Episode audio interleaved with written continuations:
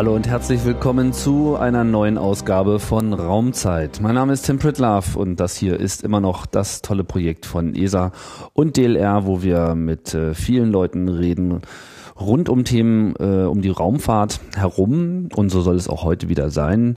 Der Weg hat mich heute ein weiteres Mal nach Darmstadt geführt zum äh, ESOC der ESA und äh, das Thema soll sich heute mal konkret auf eine ja noch aktive, aber auch schon seit längerer Zeit laufende Mission einschießen.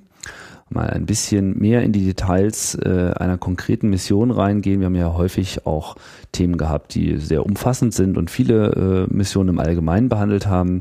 Jetzt, wie gesagt, mal etwas konkreter. Und zwar wollen wir uns die Deep Space Missionen anschauen, die äh, von der ESA gestartet werden, um Kometen zu erforschen. Und im Mittelpunkt steht dort vor allem Rosetta.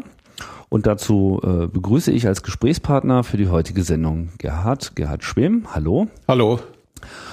Du bist ähm, ja, schon eine Weile dabei, kann man sagen, ne? Das kann man so sagen. Ich bin also bei der ESA schon seit 1985. Also so langsam neigt sich meine Karriere zu Ende. Aber in der Raumfahrt habe ich schon ein bisschen früher angefangen. Ich hatte das Glück gehabt, schon während meines Studiums an einigen Projekten teilzunehmen. Was war das für ein Studium? Ich habe äh, Physik studiert und zunächst an der Universität des Saarlandes in Saarbrücken begonnen und bin dann nach dem Vordiplom nach äh, Bochum. Und dort bin ich mehr oder weniger durch Zufall dann in den Bereich extraterrestrische Physik gelangt, was schon sehr gut sich anhört und habe da begonnen, äh, Staubforschung zu betreiben, den Staub nicht im Wohnzimmer, den man so sieht, sondern interplanetaren Staub. Und vom interplanetaren Staub kommt man dann sehr schnell zu den Kometen, weil eigentlich die Kometen ein Lieferant dieses Staubes sind. Und so hat es äh, begonnen. Und das war Anfang der 70er Jahre. Mhm. Also wirklich früh dabei. Da hat man noch ähm, ja, mit sehr eingeschränkten Mitteln arbeiten müssen im Vergleich zu dem, was heute so zur Verfügung steht. Oder? Das stimmt. Und äh, aber auf der anderen Seite kann man sagen, dass ich dann sozusagen das Privileg hatte oder das Glück, äh, so einige Entwicklungen mitzumachen. Wir, wir haben äh, sozusagen verhältnismäßig klein angefangen und man ist so dann dabei, wie sich die Entwicklung so wie das so vorangeht und äh, man lernt dann sozusagen auch sehr sehr viel, weil man viel mehr noch in kleineren Projekten mit involviert ist. Das ist also nicht so, dass man so vom Management her kommt, sondern da muss man, wie man so schön sagt, auch noch den Schraubenzieher und den Lötkolben manchmal benutzen, mhm. um Dinge zu tun. Und das hilft einem, um Dinge zu lernen. Das ist dann Learning by Doing. Ja, auch um so ein umfassenderes Verständnis für die Anforderungen einer solchen Mission stimmt, zu bekommen. Ja. Später mündete das dann auch äh, konkret in, äh, in Missionen und ähm, unter anderem warst du wie heißt das so schön, Head of Solar System Science Division. Das Head of Solar System Science Operations Division, das ist das, was ich jetzt mache, mhm. äh, wo wir zuständig sind für das Management der Mission, wenn sie gestartet sind. Vorher wird es ja von unseren Kollegen bei ESTEC äh, gemanagt, die aus dem äh, Projektdepartment kommen. Und ich war jetzt die letzten vier Jahre, war ich Head Solar System Science Operations Division war aber zuvor, bevor wir durch interne Organisation das Department geteilt hatten, war ich der Head der Planetary Missions Division, also da die ganze Zeit sozusagen mitverantwortlich für die Mission der ESA im Sonnensystem und jetzt vor allem für die Operations und das Management. Mhm. Ähm, wo war das?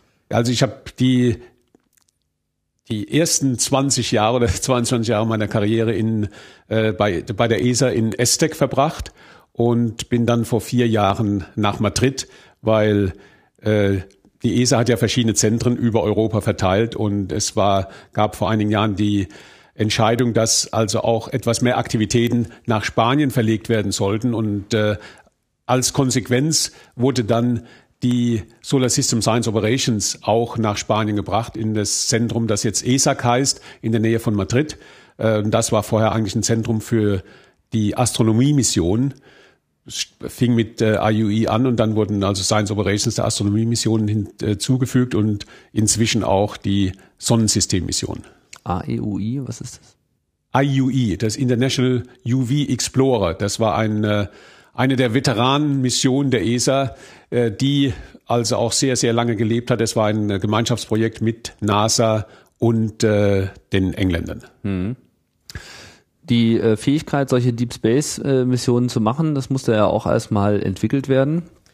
So über die Zeit, womit begann das eigentlich? Ja, das, be das begann bei der ESA eigentlich mit Giotto. Giotto war sozusagen unsere erste Mission, interplanetare Mission.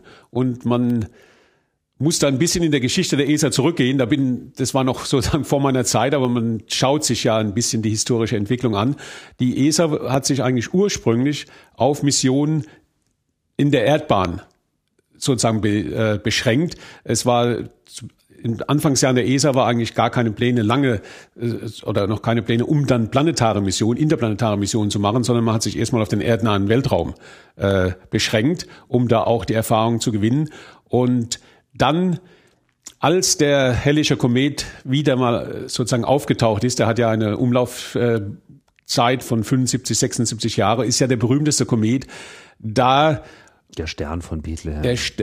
Obwohl es nicht der Stern von Bethlehem ist. ist man, nein, nein, man assoziiert es immer damit, aber da gibt's andere Konstellationen. Es war wahrscheinlich mehr eine äh, besondere Konstellation der Planeten, die dann so aussahen. Aber Ach, das ist ja ja, aber es wird assoziiert, weil die, die Kometen überall auftauchen auf Bildern über der Krippe und so. Also ja. da gibt's schon die richtige Assoziation. Und äh, als es war, hatten, hatten die Amerikaner zu der Zeit auch den, den Plan, endlich mal eine Kometenmission zu machen, um einfach mal zu diesen primitiven Objekten zu gehen. Und das war auch eine Gemeinschaftsaktivität äh, äh, Aktivität mit der ESA. ESA sollte auch da ein kleines Raumfahrzeug mit dazu liefern. Die Amerikaner konnten das dann im Endeffekt nicht machen. Dann hat der damalige ESA-Direktor Ernst Trendenburg hat dann entschieden, er macht das selbst und da kann man schon fast sagen, dass er das selbst macht. Er hat es also durchgedrückt, dass dann die ESA eine Mission zum helllichen Kometen macht, das, was dann später Giotto wurde. Und da wurde also in einem Rekordtempo zu dieser Zeit, und das war Anfang der 80er Jahre, wo die ESA keine äh, Erfahrung mit interplanetaren Missionen hatten, wurde der Giotto äh, gebaut. Und ich meine, da hat man einen festen Zeitpunkt gehabt. Da konnte man sich also keine Verzögerung erlauben. Mhm. Man musste das starten, weil der Komet 86 nahe an der Sonne vorbeifliegen würde. Und äh, das war sozusagen der Startschuss für die Planetenforschung in der ESA. Das hat auch die ESA sozusagen mit einem Schlag so äh, an die vordere Front der Planetenforschung äh, gebracht und hat demonstriert, dass wir das auch können. Das sollte man als wichtigen Aspekt sehen, äh, das war zu der Zeit waren wir äh, in der Planetenwissenschaft und ich kann mich noch gut erinnern, noch zu meiner Zeit an der Universität, dass es hier in Europa hatten wir so Treffen, wo man dann überlegt hat, wie kann man also etwas mehr für die Planetenforschung in Europa machen, weil wir da einfach den Amerikanern hinterhergelaufen sind. Die hatten damals die Pioneer-Mission, sie hatten Voyager gestartet, also wunderbare Projekte. Und wir wollten natürlich auch was machen und unsere Wissenschaftler. Und dann auf einen Schlag haben wir dann Giotto bekommen und man muss sich auch erinnern, dass zu der Zeit auch Cassini-Huygens begann, eine andere NASA-ESA-Kollaboration. Die Mission also, zum Saturn. Die Mission zum Saturn, die sehr erfolgreich war. Das kommt alles zusammen. Das war also sozusagen der, der Start, der uns sozusagen dazu gebracht hat, mal wirklich was Neues zu machen und hier auch den europäischen Wissenschaftlern die Chance gab, auch sich in der Planetenforschung jetzt eigenständig zu profilieren. Mhm. Ähm, Planetenforschung und äh, speziell auch ähm, Kometen waren ja hier bei Raumzeit auch schon ein Thema. Mittlerweile haben wir schon so viele äh, Sendungen beisammen, dass es sich, glaube ich, mal lohnt, auch äh, immer mal wieder nach hinten zu verweisen. Also die fünfte Ausgabe äh, hat sich explizit mit dem äh, Aspekt Planetenforschung auseinandergesetzt, das Gespräch mit äh, Ulrich Köhler und aus demselben Institut, aus demselben äh, Institut für Planetenforschung des äh, DLR äh, mit Alan Harris ging es um Asteroiden und Kometen in der neunten Ausgabe. Aber was wusste man denn damals schon über den hellischen Kometen? Also hatte man eigentlich schon eine relativ klare Vorstellung davon, was einen so erwartet oder waren dann die wissenschaftlichen Ergebnisse dieser Mission äh, überraschend? Ja, wir hatten Ideen, was ein Komet ist. Da hat äh, sich ja in den, sagen wir, den Jahren von 1950, also als äh, Fred Wippel seine äh, Theorien vorbrachte, auch in Deutschland mit Ludwig Biermann, dem Direktor des Max-Planck-Instituts in äh, München, hatten wir ja auch herausragende Kometenwissenschaftler, auch hier in, äh, in Deutschland vor allem. Und äh, da wussten wir so ungefähr, was ein Komet ist. Wir hatten eine Vorstellung. Es gab immer noch zwei Theorien. Einfach einmal, dass der Kometenkern ein Kern war, also ein festes Gebilde, äh, Wasser und Staub gemischt, also Eis und Staub gemischt. Und wenn er in die Nähe der Sonne kommt, wird er aufgeheizt, dann äh, sublimiert das Eis, das Gas und das nimmt dann so den Staub mit und dann bildet sich dieses wunderbare Phänomen aus, dass man also Kometen, den Kern kann man nicht sehen, sehen von der Erde, der ist zu klein, der sitzt auch in der Koma dann und dann hat man den Staub- und Gasschweif. Das wusste man schon. Und dann gab es noch die sozusagen konkurrierende Theorie, die damals also schon so ein bisschen auf der Seite mitlief. Das war dann, dass man also ein, wie so eine Sandbank im Weltraum hatte, dass man einfach die, die Staubteilchen, wie wenn man ans Meer geht, an den Strand, dass diese Staub, dass der Sand, der am Meer liegt, dass der einfach zusammenklebt und dass das sowas durch das Weltall äh, fliegt. Äh, wir hatten da also, wir hatten da schöne, wir hatten da gute Modelle, hatten gewisse Vorstellungen auch über die Zusammensetzung dann des Materials vom Kometen. Und das war aber sozusagen die große Herausforderung, dass wir natürlich mehr lernen wollten und wir wollten auch endlich mal einen Kometenkern den Nukleus, den wollten wir mal sehen. Ja, es ja. ist gut zu, zu sagen, ja, nach der Theorie sitzt da der Kern da, aber wir können dann natürlich von der Erde, selbst mit den großen, großen Teleskopen, zu der Zeit konnte man das nicht auflösen, weil die Dinge sind äh, meistens nur ein paar Kilometer im Durchmesser. Und äh, wenn es näher an die Sonne herankommt oder näher auch zur Erde, sitzt er dann in der Koma, weil einfach das, äh, das Gas dann weggeht und das, äh, das ist das, was also das Sonnenlicht dann äh, reflektiert und was dann leuchtet. Äh, das war ein Punkt. Und das andere, äh, das zweite nochmal zurück auf die Bedeutung der Kometen. Wir meinen ja, dass die Kometen sozusagen die, die Materien äh, beinhalten im Zustand, wie sie damals bei der Entstehung des Sonnensystems vor 4,6 Milliarden Jahren war. Dass also das sozusagen für uns das Fenster ist, um zurückzuschauen, aus was wir uns, also die Planeten sich entwickelt haben. Das waren alles Dinge, die man wusste. Das andere, was dann ein richtig wichtiger Auslöser war, ist natürlich, dass Halley der bekannteste Komet eigentlich ist. Der ist also durch, der ist schon über, kann man sagen, Jahrtausende beobachtet worden. Und er war 1910 sehr nah an der Erde vorbeigeflogen. Wenn man sich jetzt sozusagen Geschichtsbücher anguckt, es gab damals schon fast, kann man sagen, Hysterie, dass wir durch äh, den Kometenschweif durchfliegen. Der war also viel näher an der Erde und die Erde hat sich sozusagen durch den Kometenschweif be bewegt und dann gab es also die große Gefahr, dass da giftige Gase in der Kometen äh, in dem Kometenschweif wären und dann, dass man also durch äh, Cyanid sozusagen Vergiftung bekommen könnte und alles und dass äh, dicke Steinsbrocken oder Staub, äh, ja, Steine auf die Erde fallen würden, die vom Kometen losgehen und dass man also da sich äh, ja, Häuser getroffen werden, Autos und alles. Da gibt's also wunderbare Karikaturen zu der Zeit. Das heißt, äh, es gab da schon sozusagen äh, auch in der das war damals diese Comics war fast wie diese Boulevardzeitungen heute dann es gab da schon 1910 war das ein ziemlicher äh, äh Hype. sagen wir Schrecken, ein ja, ja. ziemlicher Hype. Mhm. Und das, und für viele Leute war das im Kopf. Man sagt ja auch immer, der Helle ist sozusagen ein Lifetime kommen. Lebenszeit kommen. 75, 76 Jahre ist so eigentlich die Lebenszeit jeder eines sieht, Menschen. Jeder, jeder sieht ihn einmal. Jeder sieht ihn einmal, ja. Und, ja. Äh, und wir haben auch Leute gehabt, zum Glück, die wir dann also 85 interviewt haben, die den hellischen Kometen zweimal gesehen hatten, die halt einfach als Kind noch die Erinnerung hatten, waren dann 80 Jahre und so. Aber die, die haben auch bestätigt, dass es damals war, das ein super Ereignis. Und, und das hat auch geholfen, zu sagen, das wollen wir jetzt näher erforschen und äh, so eine Mission dann äh, auf die Beine zu bringen. Dann hat man, man muss immer ein sozusagen ein Ziel haben und ja. das, das zeigt sich auch, dass äh, wenn man ein gutes Ziel hat, wo man dann also auch alles dran aufhängen kann, begründen kann, was man macht, hilft auch ein bisschen die Unterstützung zu bekommen, um diese Dinge zu machen. Und das war einfach, äh, es war der richtige Zeitpunkt, um sowas zu machen. Und wir müssen auch sagen, dass es von der ESA damals auch die richtige Entscheidung war, diese Mission zu machen. Das war ein Riesenrisiko weil wir hatten keine Erfahrung mit diesen Missionen.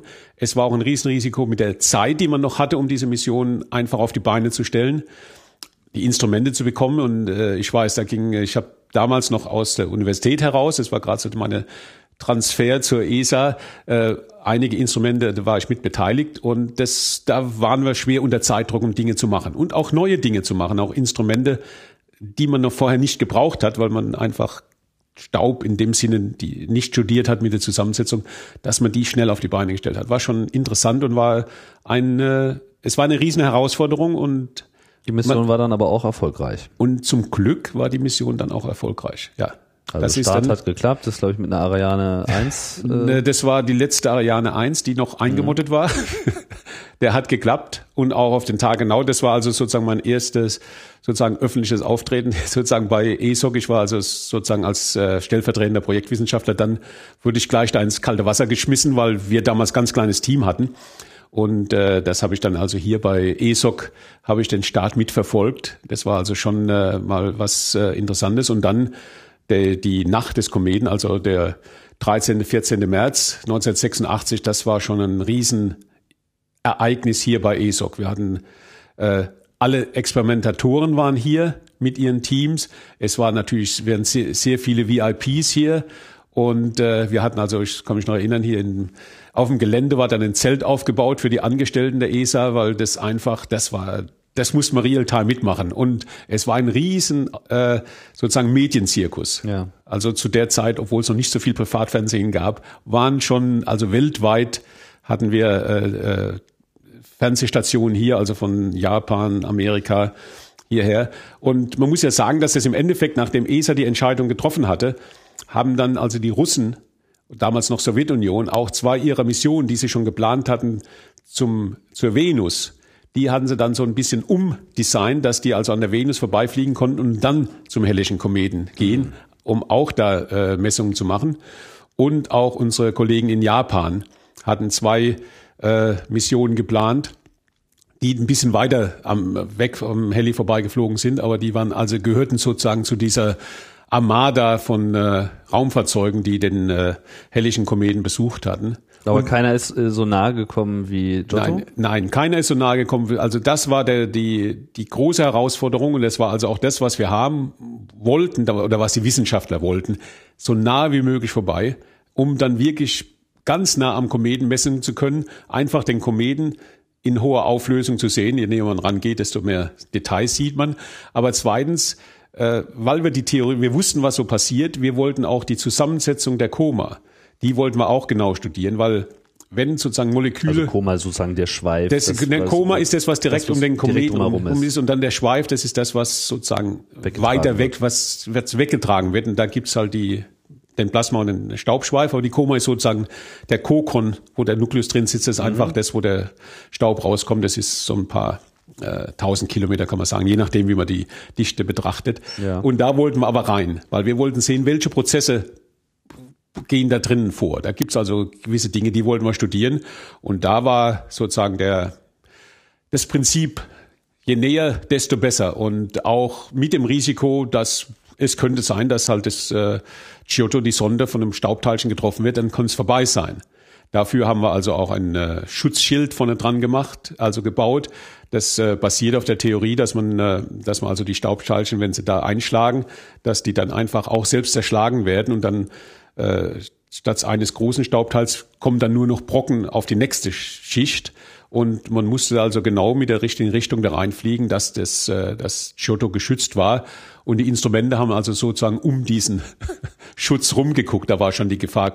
Ich meine, wenn man irgendwo hingucken kann, kann man keinen Ja. kann nicht zoomen. Das waren also das, das waren Dinge, die man alles, äh, die man überlegen musste. Das, Das waren war alles so neue mehr, Dinge. So ein, so ein mehrstufiger Schutz. Das war ein mehrstufiger, also ein zweistufiger in dem Fall Mhm. äh, Schutzschild und äh, das war schon wichtig, da auch zu überlegen, wie muss man den auslegen, dass man also den größtmöglichen Schutz hat, ohne da jetzt Tonnen von Material zu fliegen. Und äh, das waren so die kleinen Herausforderungen. Und das war eigentlich die äh, der Einstieg, wo ich mit reingekommen bin, weil wie gesagt, ich habe äh, sozusagen Staubforschung betrieben und äh, da konnten also diese Kenntnisse mit reingehen. Und ich habe dann noch zu meiner Zeit, als ich bei der Universität war, äh, war ich dann äh, ein Mitglied dieser äh, Gruppe, die sich um mit dem äh, mit der Staubumgebung des Kometen beschäftigt hat. Und ich habe dann mit meinen Kollegen, das war also in, in Heidelberg beim Max-Planck-Institut, die ja weltweit führend waren auf dem äh, Gebiet der Staubexperimente. Mit dem konnte ich dann also auch äh, zusammenarbeiten bei den beiden Staubexperimenten, die äh, von Heidelberg mit entwickelt wurden. Wie, ähm, wie, wie lange dauerte die Reise von Giotto? Ja, also wir haben dann, äh, wir im, im Juli war der Start, Beginn Juli 85 und äh, im März waren wir da. Also das ging äh, flott. Ratzefatze. Ratzefatze, weil das war ein Vorbeiflug. Ja, da sind wir ja Und wie So, nah so- ist er eben dann wirklich gekommen? Wir sind zum Schluss so knapp unter 600 Kilometer vorbei. das ist so in astronomischen Dimensionen schon. Nichts. Fast ein Volltreffer. So war es auch geplant und äh, da gibt's also auch, ich meine, Warum geht man nicht, also ich meine, äh, wie bestimmt man denn diesen Abstand, den man eigentlich haben will? Man hätte ja auch sagen können, ach, pf, das Ding kommt eh nicht wieder, äh, gehen wir doch mal da äh, richtig nah ran.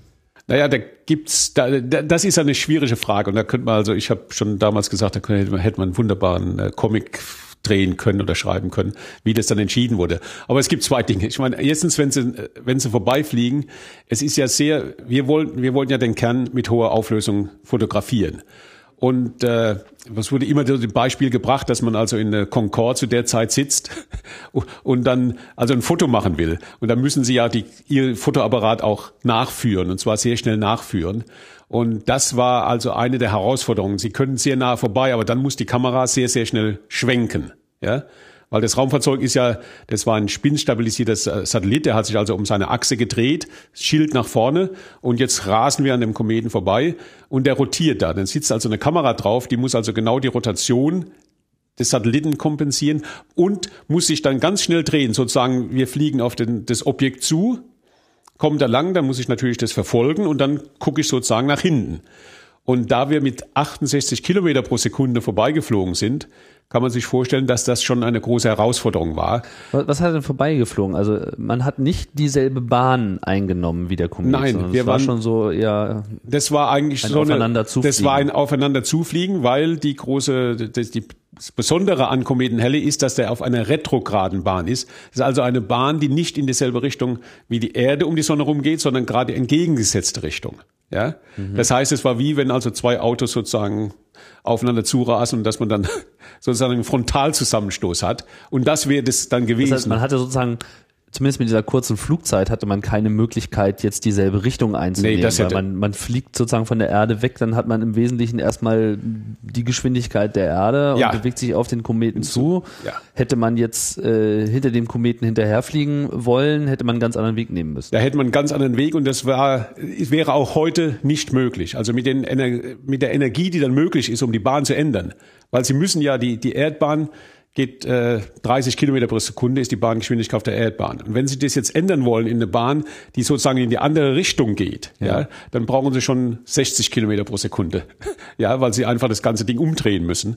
Und das ist auch selbst bei, bei Rosetta, wo wir zum Komet gehen, der also auf einer prograden Bahn ist, äh, deshalb, da brauchen wir ja, wir brauchen ja sehr lange und das hat mit zu tun, dass wir also wirklich Bahnenergie uns holen müssen, damit wir also uns synchronisieren können mit der Bahn des Kometen. Und wenn man das bei Helle gemacht hätten, wäre das einfach, das geht eigentlich technisch Also es war gar einfach nicht. nicht denkbar. Das heißt, man Das musste nicht, damit leben, dass man quasi auf diesen Bus äh, zufährt. Ja, und dann gucken schnell also vorbei und in der Zeit, wo man so, so vorbeifliegt, dass man dann also ein Bild macht oder einige Bilder. Und hat sich dann der Satellit dabei gedreht, dann sozusagen. Nein, der Satellit fliegt immer in eine Richtung, weil wir, wir sind ja durch den, durch die Koma geflogen. Also wir, wir hatten ja den Schutzschild sozusagen vorne am Ja. Saal. und das Raumfahrt, das, auch das konnten wir nicht, das konnten wir nicht drehen, sonst hätten wir auf überall das, äh, überall äh, das Spacecraft schützen müssen, sondern wir sind da also so durchgefahren, die Richtung, aber die Kamera, die hat sich gedreht.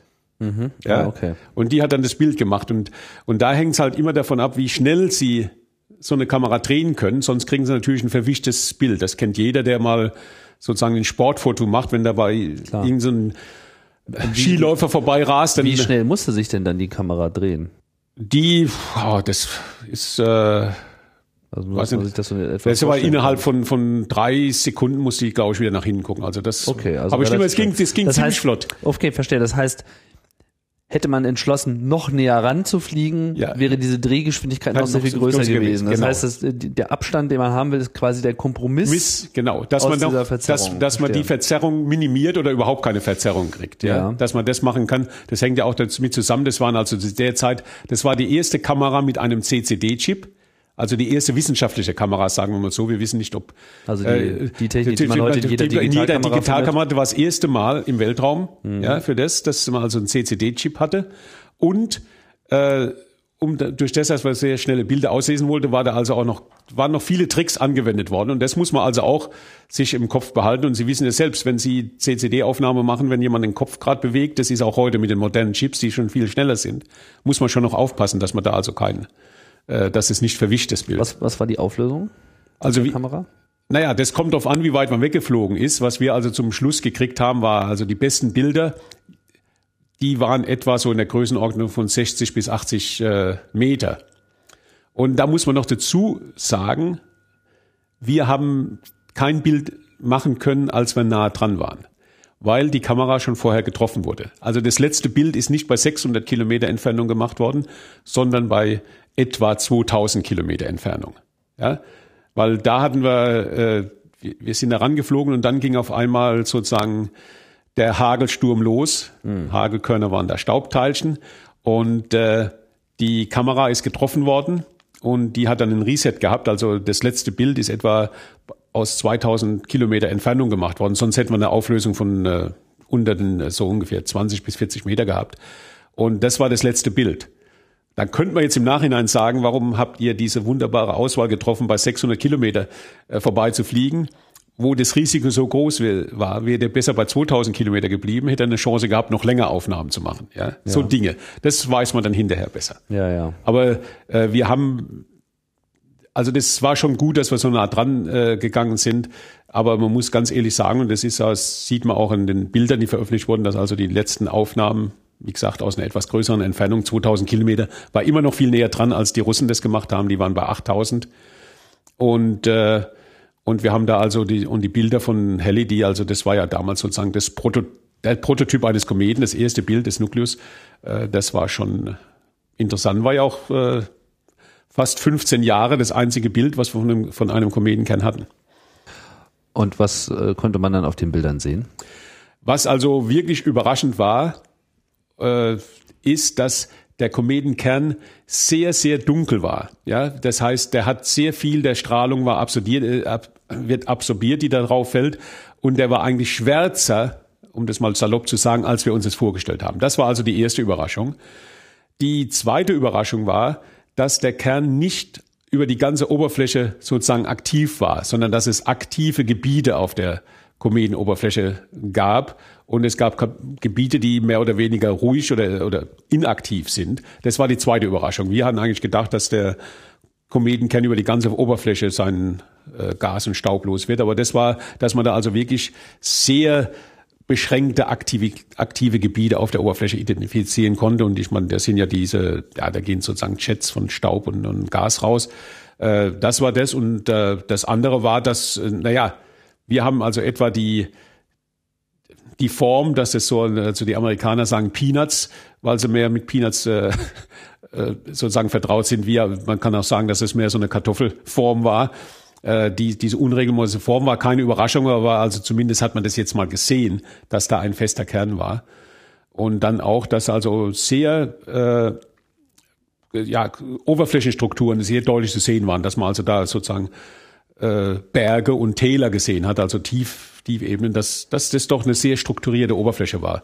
Weil sonst würden sie ausgehen, wenn sie so einen Schneeball haben und der so langsam sublimiert draußen, dann bleibt er ziemlich rund. Also da gibt's nicht so viel Form. Also das war, das war, das war schon überraschend. Also das war, das war das eine. Äh, jetzt von der, von den Bildern her. Äh, das zweite war natürlich diese, diese Messung der Zusammensetzung der Moleküle da, dass da also ein sehr großer Reichtum von sehr komplexen komplizierten Moleküle zu finden. Es ist nicht nur einfach Wasser und ein paar ganz einfache, sondern dass da also schon äh, größere komplexe Moleküle zu finden sind im Kometen. Und äh, auch beim Staub, dass man diese sogenannten PHAs gefunden hat, also diese Polycyclic Aromatic äh, oder ja, Aromatic Hydrocarbons, also sehr komplizierte äh, äh, Moleküle, die also in die Richtung, und da muss man aufpassen, was man sagt, wir haben die dann als John-Particles bezeichnet, das heißt CHON, also Kohlenstoff, äh, Wasserstoff, äh, Stickstoff und äh, habe ich glaube ich alle genannt. Äh, und, und das sind, sind eigentlich die Bausteine, die man braucht, wenn man also Leben erzeugen will. Also die, die einfach und dass da also so diese John Particles da drin waren, also nicht ganz klar gesagt, wir haben also keine Form von Leben gefunden, sondern wir haben eigentlich die Bausteine gefunden, dass die als Teilchen sozusagen da drin waren in den, komplexen Molekülen, die wir braucht, um irgendwann mal, wenn man Leben entstehen lassen möchte, dass die also sozusagen im Ursprung da sind. Und das war, das sind so ganz knapp gesagt ein paar der großen Überraschungen. Das heißt, man hatte quasi auch äh, Futter für die These äh, gefunden, dass äh, so die Kometen so ein bisschen auch so die Bringer des Lebens sein könnten. Das kann man, könnte man so ausdrücken. Sagen wir so. Ich bin da ganz vorsichtig. Ich meine, das waren, das gibt ja so Theorien, dass die Kometen äh, in der Anfangsphase der, der Erde haben wir ja sehr viel mehr Kometen gehabt, die auf die Erde eingeschlagen sind, auf der Erde eingeschlagen sind, weil einfach unser Weltraum um uns herum noch nicht so sozusagen sauber war. war ja. Hm. ja. Und da sind also sehr viele rein. Und wenn man dann sagt, da kommen komplexe Moleküle und sie haben also auf der Erde das Wasser, was wir auf der Erde haben, sie haben gewisse Temperaturbereiche, dann könnte man schon sagen, dass da also sich schon was äh, tun könnte. Das ist das, ein, das ist das eine. Und das andere ist ja auch, und das wollen wir mit Rosetta dann später auch nochmal näher untersuchen, das ist einer der Punkte, auch nochmal die Frage klären, wie viel des Wassers auf der Erde ist eigentlich durch diese Kometeneinschläge gekommen. Das ist auch so eine, äh, Diskussion, die, die man hat. Es gibt also äh, Wissenschaftler und sehr, äh, naja, bekannte Kometenwissenschaftler, die sagen, dass etwa äh, naja, bis zu 30 Prozent des Wassers, was wir auf der Erde heute haben, dass es einfach Wasser ist, was durch die Kometen auf die Erde gebracht wurde. Und das ist auch, und das kann man also untersuchen. Und das ist so eins der Ziele, die wir mit Rosetta auch haben, einfach um zu sehen, ob man da einen Zusammenhang bringen, bringen kann. Ja, kommen wir doch mal ähm, langsam auf das äh, Rosetta-Projekt, was ja noch nicht äh, abgeschlossen ist. Yeah. Ähm, und was ja jetzt auch einen anderen Kometen äh, ins Auge gefasst hat. Ja. Wann, wann wo, war denn klar, dass man äh, Rosetta dann als Projekt starten möchte? Ja, da muss man zwei Daten oder ein bisschen auch wieder zurückgehen. Also äh, Rosetta als Rosetta-Mission, wie wir sie jetzt fliegen, als ein, eine Rendezvous-Mission mit einem Kometen, auf den man dann auch einen Länder noch absetzt, das war erst so etwa äh, 1900, äh, das 93 bis 97 in dem Zeitraum wurde, haben wir also da sehr genau das studiert und das war eigentlich da klar, dass das unser Ziel ist. Aber die Mission, das begann eigentlich sehr viel früher. Und zwar hat ja die ESA äh, Anfang der 80er Jahre äh, sozusagen erste Mal geschaut, dass man ein Langfristprogramm implementieren kann, einfach um eine große Vision zu haben und dann ein und, und dann auch äh, nicht nur sozusagen in den Tag hinein lebt, sondern also längerfristig ein Programm implementiert, was große Teile sozusagen des wissenschaftlichen Interesses in Europa abdecken. Und da gab es dann also dieses Szenario, dass man also äh, Medium-Sized Missions äh, sich herausgesucht hat, also kleinere, mittelgroße Missionen und dann die sogenannten Cornerstones, also sozusagen äh, Missionen, die also wirklich wichtig waren, die sozusagen die, die Eckpfeiler des Programms geben sollte. Und da gab es eine Mission, die war definiert, es sollte ein, äh, eine Planetenmission sein und äh, wenn möglich eine Mission zu einem Kometen, um auch ein sozusagen ein Sample, also Material aus dem Kometen zur Erde zurückzubringen, dass man das dann im Labor untersuchen kann. Das ist ja eigentlich immer das große Ziel aller Planetenmissionen. Man will erstmal sehen, wie der Planet aussieht, untersucht den, aber dann will man gerne mal was zurückbringen ins Labor, weil dann kann man die ganze Maschinerie, die man hier hat, mit der größten Auflösung, die kann man dann da drauf loslassen. Oder auch Instrumente bauen, wenn man weiß, was man untersuchen möchte oder untersuchen muss. Und das war so die Idee, da war so eine Idee, das war, das war Anfang der 80er Jahre, das war dieses Horizon 2000 Programm der ESA. Äh, und da war das als Cornerstone sozusagen ein bisschen vordefiniert. Und jetzt gerade vor 26 äh, Jahren kann man sagen, am 20. Mai äh, hat das, die Solar System Working Group der ESA, die hat dann eine Empfehlung ausgesprochen, basierend auf einem Meeting, was am Tag vorher stattgefunden hat. Und da war ich also glücklicherweise, durfte ich da mit dabei sein. Da haben wir definiert, dass wir eine Kometen, Comet Nucleus Sample Return Mission gern hätten. Ja, das heißt, dass wir, dass die ESA mit einem Partner eine Mission äh, definiert, dass wir zu einem Kometen fliegen können und dann eine Probe aus dem Kometenkern nehmen, die zurück zur Erde zu bringen. Das muss man, den Termin sollte man sich genau, das war also im, im Mai 1985, bevor wir überhaupt Giotto gestartet hatten, äh, hat das also sozusagen, haben das prominente Wissenschaftler, die also auch dann in der Solar System, in der Solar System Working Group, wie sie damals hieß, waren, die hatten sich dieses Ziel vorgenommen und das wurde auch dann von der Solar System Working Group als Empfehlung übernommen und weitergegeben in der ESA. Und das war sozusagen der Auslöser. Und das, das war aber mitgetragen durch diese ganze Euphorie, dass wir jetzt diese Giotto-Mission, dass wir, waren wir kurz vorm Start, da wussten wir, wir können die Dinge bauen. Aber das war schon klar, wir wollen schon den nächsten Schritt machen, obwohl wir noch gar keine Ergebnisse von der ersten hatten. Ja. Aber einfach, das war die Vision, das war auch der, das war eigentlich der Traum auch jedes, nicht nur der Kometenwissenschaftler, sondern auch der Kosmochemiker und alles, so ein primitives äh, Material mal im Labor zu haben. Und dann hat man also 85 äh, hat man angefangen. Wir hatten dann zusammen mit den Amerikanern eine Arbeitsgruppe gebildet. Also das war ein großes internationales Unternehmen mit, äh, das war eine ESA, NASA äh, Arbeitsgruppe und ich war als ESA Study Scientist da mit dabei. Und wir sollten also so eine Mission definieren, was man wissenschaftlich dann machen will, wie man auch sozusagen die welche Technologien brauchen wir noch, äh, um so eine Mission zu machen. Und wir haben also damals angefangen.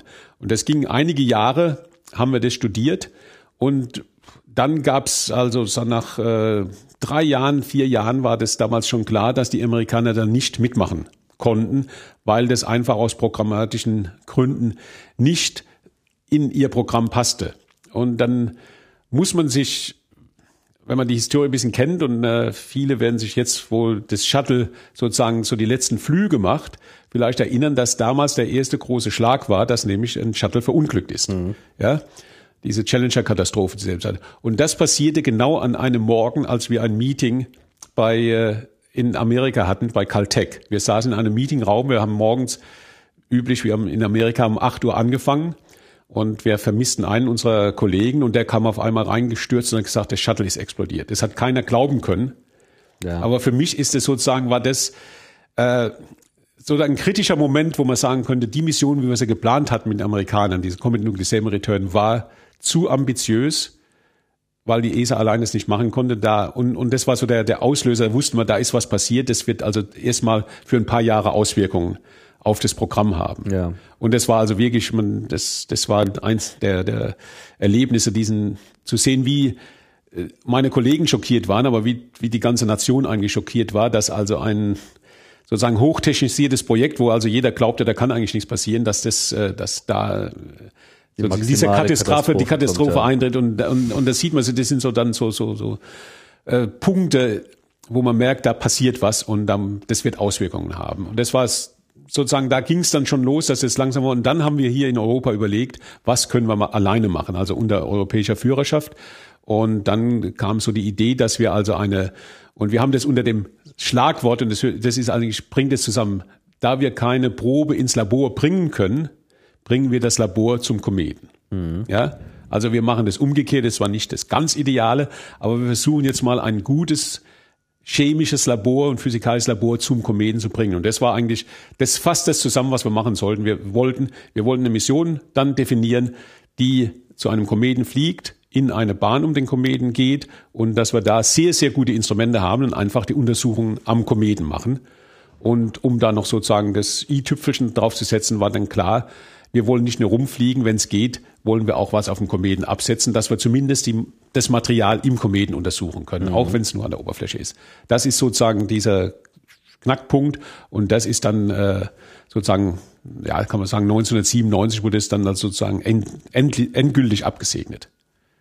Dann auch mit dem, äh, natürlich mit dem Einfluss der Ergebnisse schon von äh, Giotto. Und, und da waren die Giotto-Ergebnisse schon lange sozusagen mit drin. Giotto, da wurde ja, sagen wir so, die, die schon die Ergebnisse waren so aufregend und es war auch also so ein großes Ereignis, dass man das sozusagen sehr viel schon in den ersten Monaten nach dem Encounter äh, studiert wurde und auch veröffentlicht wurde. Da wurden also die, die, die, Haupt, äh, die Haupterkenntnisse, die wurden also schon sehr schnell veröffentlicht. Und, äh, und schon damals, da war schon ganz klar, dass so eine, man musste die nächste Mission zum Kometen haben. Es ist, ich meine, also das ist Wissenschaftler war das klar. Die, die, den Wissen, ja, den Wissenschaftlern war das klar. Das ist natürlich eine sehr komplexe. Ja, ich sagte so, ich bin da, ich sehe mich da auch als Wissenschaftler da drin und man sagt das so einfach, aber das war also für die Wissenschaftler und für sehr viele der Wissenschaftler war es klar, dass man den nächsten Schritt machen wollte. Ja, es ist nicht so, dass man, also wir müssen das unbedingt haben, sondern man, da konnte man das gut begründen und äh, man konnte auch viele, die nicht nur direkt jetzt auf Kometenforschung arbeiten, man muss auch sehen, dass durch diese Gelegenheit, die damals Giotto kreiert hatte, auf einmal sehr, sehr viele Wissenschaftler sich auf Kometenforschung auch gestürzt haben. Ja, mhm. das sind sie, naja, kann man auch sagen, gibt es viele Opportunisten. Wenn eine Gelegenheit da ist, dann mache ich da auch was. Dann Aber es ist ja natürlich auch verständlich, wenn, dass, ja, ja. man jetzt äh, sieht, okay, jetzt äh, lohnt es sich hier auch zu forschen, weil es gibt die entsprechenden Basisdaten und ja, ja, die und dann nur darauf ausgewertet. Ja, ja, und da kommt es. Und wir haben da also auch sehr viele mit eingeschlossen. Das ist also nicht nur ein kleines Grüppchen, sondern das ging quer über die Planetenforschung. Es ging zur Astronomie, weil man muss ja die Kometen beobachten und da ist ja viel, viel passiert jetzt die letzten Jahre.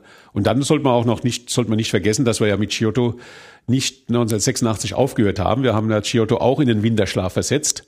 Ja, für ein paar Jahre haben 1990 aufgeweckt und sind dann 1992 am zweiten Kometen vorbeigeflogen, am Kometen Kriegskellerup.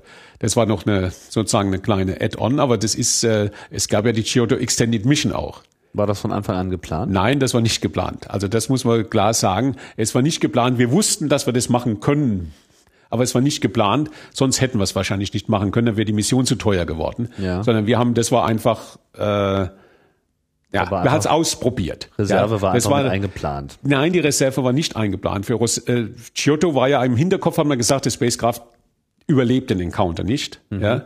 Und als nachdem das den Encounter überlebt hat, äh, wussten wir, äh, das war also vorher schon studiert, wie was würde passieren, wenn das also wenn äh, Giotto am, am hellischen Kometen vorbeigeflogen ist. Das bleibt ja auf einer Bahn um die Sonne und das war also schön synchronisiert mit der Erde. Wir wussten, dass es 1990 wieder nah an die Erde vorbeikommen fliegen würde. Und dann haben also unsere Kollegen hier, die haben dann also mit allen ihren Tricks, das war der erste äh, Gravity Assist eines Spacecrafts aus dem Deep Space für die äh, überhaupt, glaube ich. Ja, das war also der erste nahe Erdvorbeiflug eines Spacecrafts überhaupt. Da haben wir die Amerikaner geschlagen, äh, das also sozusagen die in Erdgravity Assist genommen hat, um dann seine Bahn zu ändern. Also er hat quasi also äh, um es nochmal äh, klar zu machen, also äh, Giotto ist gestartet, ist quasi von der Erde weg und dann der Erde voraus dem hellischen Kometen entgegen. Ja. Und äh, auf wie, wie weit, also äh, wie weit entfernt von der Sonne ist er dann auf äh, den Kometen gestoßen? Nee, das war also etwa in Erdbahn, also ganz also ganz, AE also das war das war ein also AU war das Entfernung, ja. also davon von daher ist also wir sind nicht sehr wir sind weg von der Erde, also in den Weltraum rein, aber das war nicht, dass wir jetzt zu 2 AU oder zu 0,8, sondern wir sind ganz wesentlich in der Erdbahn. Das war mehr oder weniger die Erdbahn, also ein bisschen die die Bahn von äh, von Giotto war ein bisschen schneller als die Erdbahn. Ja. Okay. Ja. Und jetzt also, hat er sozusagen über die Zeit die Erde wieder eingeholt. Da hat er die Erde wieder eingeholt und ist in die Nähe der Erde gekommen. Und das haben wir dann benutzt, um dann einen Earth Gravity Assist zu machen. So die, ja? die, die astronomische Schaukel. Die astronomische Schwung zu holen. Schwung zu holen, ja. ja. Das haben wir benutzt. Und das war das erste Mal, dass das also gemacht wurde mit einem Spacecraft, das sozusagen aus dem Welt, also im tiefen Weltraum gekommen ist, also das nicht in der Erdumlaufbahn war, das hat man, in der Erdumlaufbahn hat man schon den Mond und all die Dinge benutzt, da kann man also so Gravity Assist machen, aber das war das erste Spacecraft, was so also, wir sagen dann aus dem Deep Space gekommen ist und dann die Erde so als, als Ziel genommen dann Gravity Assist zu machen. Das war. Aber andere Missionen haben doch, haben doch, auch schon äh, die Gravitation von anderen Körpern. Äh, das haben, ja, ja, aber nicht die, aber nicht die Erde, so wie das war. Ah, okay, gut. Ja, ja. Aber ist das jetzt nur sozusagen, dass es das erste Mal war oder hat das irgendwie noch eine andere Qualität? Nee, nee, die, die, die Qualität war, dass wir dann also sozusagen äh, die Freiheit hatten, uns ein anderes, einen anderen Komet noch herauszusuchen. Und welcher war das? Und das war dann Kriegskellerup. Der war gerade in der richtigen. Wie, wie häufig kommt der so rum? Ja, er hat auch so eine Umlaufzeit von, der kommt auch alle sechs, fünfeinhalb, sechs Jahre. Sagen wir knapp sechs Jahre kommt er rum. Alle sechs Jahre? Alle sechs Jahre. Okay, ja. also ja, ja. häufiger Gast. Ein das ist ein häufiger, das ist ein, das ist ein einfaches Ziel. Ja, aber war das dann so so Zufall? Aber, aber müssen Sie auf, das ist das, was die Leute auch sehen sollten. Äh, Churyumov, Gerasimenko gehört zur selben Klasse. Das sind alles Kometen, die sozusagen irgendwann mal durch den Jupiter gestört wurden und die haben alle so eine Umlaufperiode von sechs Jahren. Ne? Ja. Also plus minus ein bisschen, paar Monate. Und das ist eine, das sind die Kometen, die für uns äh, erfassbar sind. Das sind also, wir gehen nicht zu sehr exotischen Kometen mit exotischen Bahnen, sondern wenn man richtig guckt, sind das alles äh, Kometen, die irgendwann mal sozusagen über den Jupiter eingefangen wurden und dann auf so eine Bahn sind, die sich dann so mit einer Periode von sechs auf sechs Jahren bewegt. Und das, das sind eigentlich die Kometen, das sind alles die Kometen, die für uns zurzeit technisch zugänglich sind mit unseren äh, Raumfahrzeugen. Also auch die die die die Kometen, die dann hinterher von der NASA untersucht und alles, die, die sind alle so in der äh, mit mit Umlaufzeiten in der Größenordnung. Wie äh, wie musste man denn jetzt ähm, also Giotto kam dann nochmal an der Erde vorbei, hat sich Ja. Schwung geholt. Ja. Äh, wohin musste dann dieser Schwung gehen? Also war das dann immer noch wieder, also war auch der nächste Kometentreff ein äh, Treff in der Erdlaufbahn? Der war, so, wer- war in der Nähe der Erdumlaufbahn, also von der Sonne, die, wenn man die Sonnenentfernung das Ja. nimmt, ja, ja, das war in der Nähe. Ja, weil wir haben den, äh, die Bahn nicht so stark geändert, sondern einfach, dass man hier wieder ein schneller Vorbeiflug am äh, Kriegskellerup und äh, das war auch in der Nähe der Erdbahn, weil äh, Giotto wurde, wäre auch wieder in die Nähe der Erdbahn zurückgekommen. Und zwar 1900, ich muss gerade überlegen, was 1994, 1995 wäre es oder ist wahrscheinlich auch wieder ziemlich nah an der Erde vorbeigeflogen, weil einige unserer Wissenschaftler hatten dann Appetit gehabt und haben gemeint, wir könnten noch mal sowas tun. Aber die Kamera hatte jetzt nicht so einen Schaden genommen, dass Doch, doch, das war der benutzbar Punkt. Nee, nee, doch, das war der Punkt. Wir haben also 1909, wir haben das, okay, Giotto haben wir in, in Winterschlaf versetzt, haben uns 1990 aufgeweckt im Sommer, um einfach zu testen, welche Instrumente noch funktioniert haben. Und da hat sich herausgestellt, dass die Kamera nicht mehr benutzbar war. Ja. Aber, das war ja nicht das einzige. Das war nicht das Instrument. einzige Instrument. Wir hatten also noch äh, so ein Photopolarimeter. Das Staubexperiment hat noch funktioniert. Das Plasma-Experiment, das war dann die Hauptsache, das Plasma-Experiment noch funktioniert hatte. Und äh, dann wurde die Entscheidung gefällt, dass es äh, für den geringen, für die geringen Kosten, die das jetzt also zusätzlich erfordert hätte, dass es doch nochmal äh, sozusagen vertretbar war, 1992 am Kriegskellerup noch schnell vorbeizufliegen. Da sind wir auch näher vorbeigeflogen, 200 Kilometer etwa Abstand. Konnten wir natürlich nicht so genau feststellen, weil wir keine Kamera mehr hatten, aber wir Ja. haben das so indirekt über die Instrumente da äh, dann raus und war also ein sehr naher Vorbeiflug, 200 Kilometer. Und danach haben wir gesagt, das ist, da hat Giotto hat seine Pflichten alle erfüllt, übererfüllt und jetzt lassen wir es in Frieden weiterfliegen in Ruhe, weil äh, das ist das eine. Das zweite war, wenn wir es, wir hätten vielleicht nochmal versuchen können, das einzuschalten. Aber man muss sehen, mit der Technologie, die wir hatten, also die Computer, es ist schon ein ziemlicher Aufwand, Computer über sechs Jahre oder acht Jahre dies, mit derselben Hardware zu arbeiten, weil die wird ja auch ja, ja, das veraltet ja, und das war- Das ist ja schon auf der Erde selbst ein Nee Problem. das, nee, das war auch hier auf der Erde. Das war mehr das Problem hier auf der so. Erde als bei Giotto, weil so. wir mussten damals die ganzen Computer, die wir hatten für den in 86, da haben wir also die haben wir eingemottet, dass wir sie 92 nochmal benutzen konnten. Äh, viele von unseren Experimentatoren haben ihre Software umschreiben müssen, weil einfach äh, diese alten Computermodelle, ich, also ich habe das schon fast vergessen, da gab's so, was gab's da? Äh, Commodore, 86 war glaube ich Commodore und Atari oder wie sie hießen, also alle Dinge. 64. Ja, ja, sowas. Und das war also äh, für Experten war das wie ein Museum, als dann 92 kamen einige noch mit den alten Dingern an. Das war also wie in einem Computermuseum, während andere natürlich ihre Software ein bisschen umgeschrieben hatten. Aber das zeigte, welcher Fortschritt sozusagen in der Zeit Ja. gemacht war. Also, aber das war für uns, was wir wichtig ist für Operations, ist, da müssen sie ja sehr hohe Anforderungen stellen. Und da kommt es auch darauf an, dass sie also die Computerhardware entweder noch haben und äh, die über zehn Jahre zu benutzen und dann oder einzumotten wieder ranzubringen, das ist schon ein bisschen Aufwand. Kommen wir mal auf Rosetta, weil Ja, das ist ja ein, äh, das ist der Hauptpunkt. Der, der, auch die Mission, die jetzt ähm, gerade unmittelbar davor ist, genau wieder in so einen Winterschlaf Genau. äh, gebracht zu werden. Das Ziel ist also, einen anderen äh, Kometen zu ähm, erwischen, und zwar mit diesem unaussprechlichen äh, Namen. Jomov Gerasimenko. Yes, ja, das war ja gut. äh, aber nicht das erste Ziel eigentlich. Nein, das erste Ziel war der Komet Virtanen. Also das Virtanen ist ein äh, finnischer Wissenschaftler gewesen, der den Kometen entdeckt hat, Churyumov Gerasimenko. Das aber es scheint so eine goldene Regel zu sein, dass Kometen nur von Wissenschaftlern mit äh, unaussprechlichen Namen äh, Nein, Halley ist doch äh, Ja, okay, ganz einfach. die Ausnahme. Wi- Wild ist auch ganz einfach. Tempel. Ja, das kommt drauf Aber an. Da fliegt man nicht hin, sondern Da fliegt man nicht hin. Ja, ja. Also man muss, man muss auch sagen, so Kometen, die um die neun, um 1900 entdeckt wurden, da war, waren unsere lieben Kollegen nicht sehr weit von hier in Heidelberg, waren da sehr aktiv. Und die haben also das, äh, die haben auch ein paar Namen, da hat man ein paar gute deutsche Namen für die Kometen, also Enke, wenn man so, so ein paar Bekannte nimmt. Das sind also dann schon, sind mehr äh, deutsche Namen. Das hängt auch davon ab, einfach von den Beobachtern und wer natürlich die besten äh, äh, sozusagen Instrumente hatte. Und man muss inzwischen sehen, dass es also für einen richtigen professionellen Astronom ist, äh, Kometen, äh, Untersuchungen, da macht man Spektroskopie, aber die sind nicht auf der Jagd nach neuen Kometen. Da, Ja. äh, das wird viel von Amateuren gemacht inzwischen. ähm, ja. Also wir hatten ursprünglich, wollten wir zum Kometen Wirtan, weil unser ursprüngliches Startdatum für die Mission war äh, der Januar oder Frühjahr 2003. Und äh, leider ist im Dezember 2002 äh, ein Ariane-Flug mit neuen Hardware, mit, neuem, mit einem neuen Triebwerk, der ist leider gescheitert. Das heißt, äh, das musste erst untersucht werden und nach diesem Unfall sozusagen äh, wurde dann erstmal die, äh, die Ariane sozusagen die, die, die Raketen wurden erstmal am Boden gehalten, um diese Unfallursache zu untersuchen. Und da wir natürlich sehr abhängig sind von unserem Szenario im Weltraum, wir brauchen ja diese Vorbeiflüge, ist eine sozusagen äh, eine Stadtverzögerung von ein paar Monaten, dann passt unser ganzes Szenario nicht mehr. Wir müssen ja zum richtigen Zeitpunkt am Mars oder an der Venus oder wo immer auch sein oder an der Erde wieder zurück.